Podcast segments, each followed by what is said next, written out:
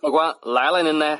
说是嬉笑怒骂，京字京韵，老北京字里行间，品茶听书，逗你笑。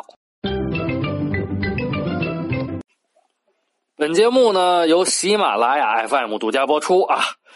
呃，今天是大年初七，俗话说得好啊，没出正月都在年里头。在这儿呢，我给您拜个晚年啊，祝您晚年幸福。弟儿爷，您这话呃，听着怎么这么别扭呢？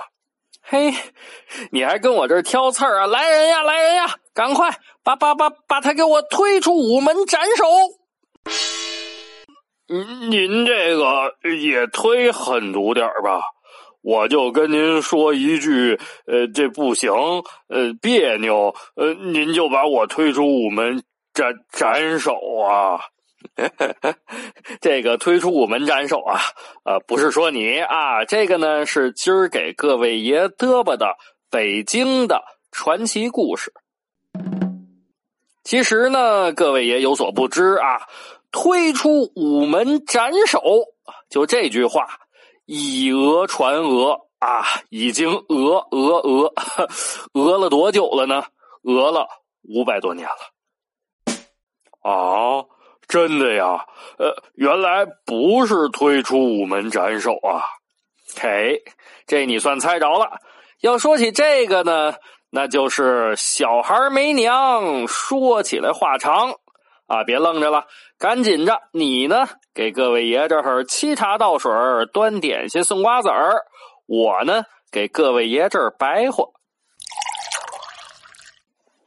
呃，有一部特别经典的电影啊，李连杰主演的，叫什么呢？叫《黄飞鸿》，就是那个呵呵呵那个黄飞鸿。里头啊，有这么一个小场景：十三姨啊，弄一小黑板上面写上英文啊午门然后呢，交给黄飞鸿，听着啊，woman，呜呜。午午门，这个我知道，呃，就是犯人砍头的地方啊。这这个容易混乱，教一个清楚一点的啊。闷，嗯啊，闷。午午门咱们去过，很热闹的呀，一点也不会闷呢。哎呀，不是屋闷和闷，是女人。呃，这个是男人啊，叫屋闷和闷啊。女人，女人全都推出午门斩首了，这男人，男人当然闷了。你看看，你看看，连咱大导演徐克老师都弄错了。其实啊。真的不是推出午门斩首，那这句话又是怎么来的呢？啊，说起这个，咱就得把这个时光月份牌扒拉到明朝正德十四年，也就是一五一九年。明朝正德十四年三月份，明武宗朱厚照颁下圣旨啊。奉天承运皇帝诏曰：“为大明之皇族子嗣，朕今日起赴江南甄选后宫妃嫔，不设早朝钦此。”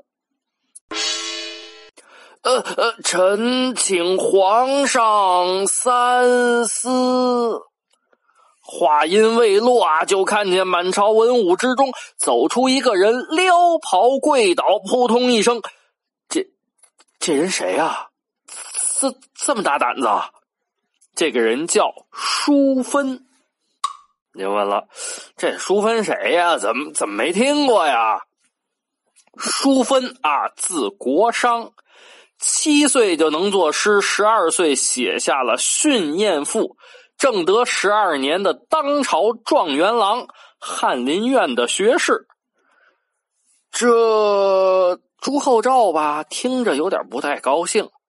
正这功夫，又听见有人喊：“，我主万岁，万万不可呀，万万不可呀！”随着又出来一个人，扑通一下子跪在这个金銮宝殿之上。这、这、这、这、这还真有不要命的。这、这又是谁呀？这个人叫黄巩啊，黄巩呢，字伯固，明朝弘治年间的进士，正德十四年担任兵部武选郎中。人呐，就怕这样哈，就怕有人出头啊！这俩人一出头，接着呼啦超跪下一大片。不可呀！万岁三思啊！万岁万万不可呀！皇上不行啊！这个本来呢，淑芬反对的时候，朱厚照就有点心里不开心了。这这这这这这后来黄巩又跪下了，朱厚照这脸色就有点挂不住了。没成想，嘿，这帮子人。火上浇油，满朝文武跪下一大片，这叫什么呀？这叫逆龙鳞。皇上也是人，也有喜怒哀乐，也得要面子。皇上心想：呃，我我我我是皇上，一国之君，九五之尊。我就说个南巡，你们就这样，那那以后我说话还算不算数？不能惯你们这毛病。于是朱厚照一怒之下大喊：“来人呐！都都都都都都都都给我绑了！”这大殿之上有金甲武士，金盔金甲，往上呼啦超的一围，绳捆索绑。绑了多少人啊？绑了一百三十多人。然后呢？然后有太监宣旨：奉天承运皇帝诏曰：淑芬、黄巩一干人等因逆鳞之罪，推出午门，廷杖五十，罚跪五日，钦此。呃，什么意思呢？就是说这个淑芬啊，黄巩啊，你们这帮人，你们让皇帝不开心了啊，都推到午门外头去停杖，就是打屁股啊，罚跪，就是在那儿跪着啊。结果稀里呼噜，稀里呼噜，一百三十多人呢，哈，也这推出午门也且推呢啊，在午门外头执行停杖。扒下裤子来，拿着棍子，乒乓噼啪，嘁着咔嚓打屁股。结果呢，可能是有的人下手有点太重了，有的呢也可能是年岁大了啊，身子骨也不硬了，竟然现场打死了十一名大臣。这个呢，就是历史上著名的明武宗。逆鳞事件，但是啊，这事儿到这儿可不算完。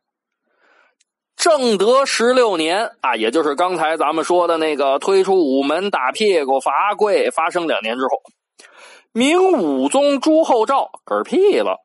当然啊，皇上不能用嗝屁啊，呃，他们那个专有名词叫叫驾崩。啊，就是就是就是就是跟嘎嘣了哈，啊，由于朱厚照没儿子啊，结果呢，结果武宗的堂弟朱厚熜继承皇位。当然啊，朱厚熜继位的这个传奇故事，咱们前面啊，咱们前面讲过了。您要是感兴趣，可以翻一翻咱们前面的节目。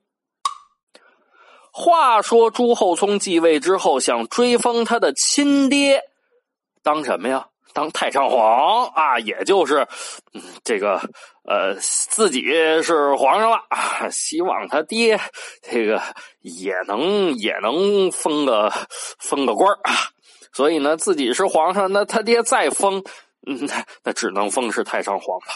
所以呢，早朝之上就征求各位大臣的意见。这话吧，刚刚说出来，就听见“万岁不可呀”，扑腾，跪下一人，谁呀？封西。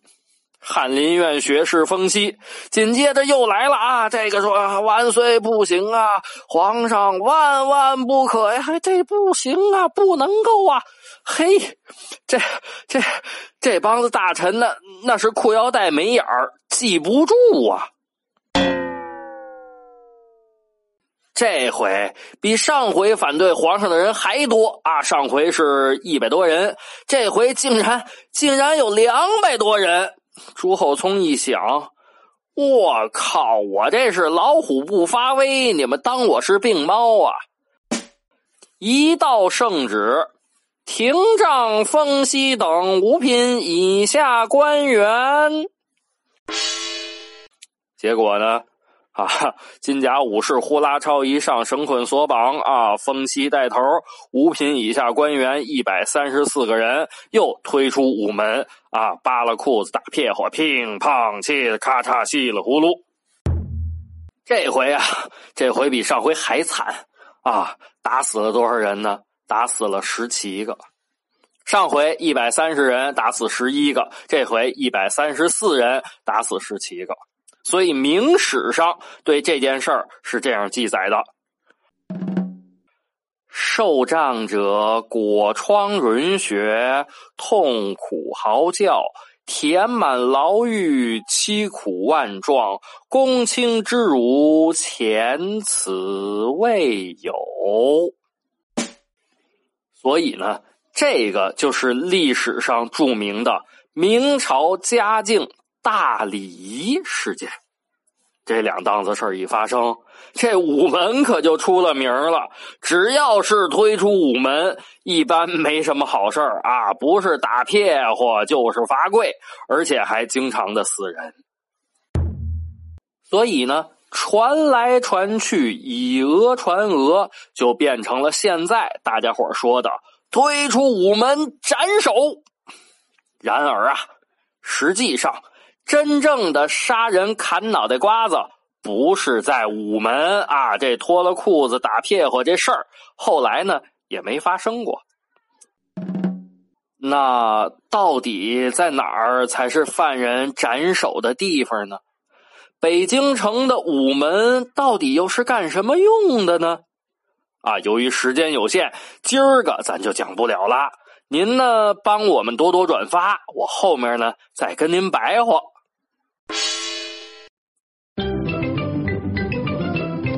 得嘞，今儿个呢就给您嘚啵到这儿啊！咱老北京茶馆每周一、三、五晚上六点钟准时更新，为您讲述诡异的北京传说、故宫的秘闻野史、猎奇故事，还有地道的北京美食。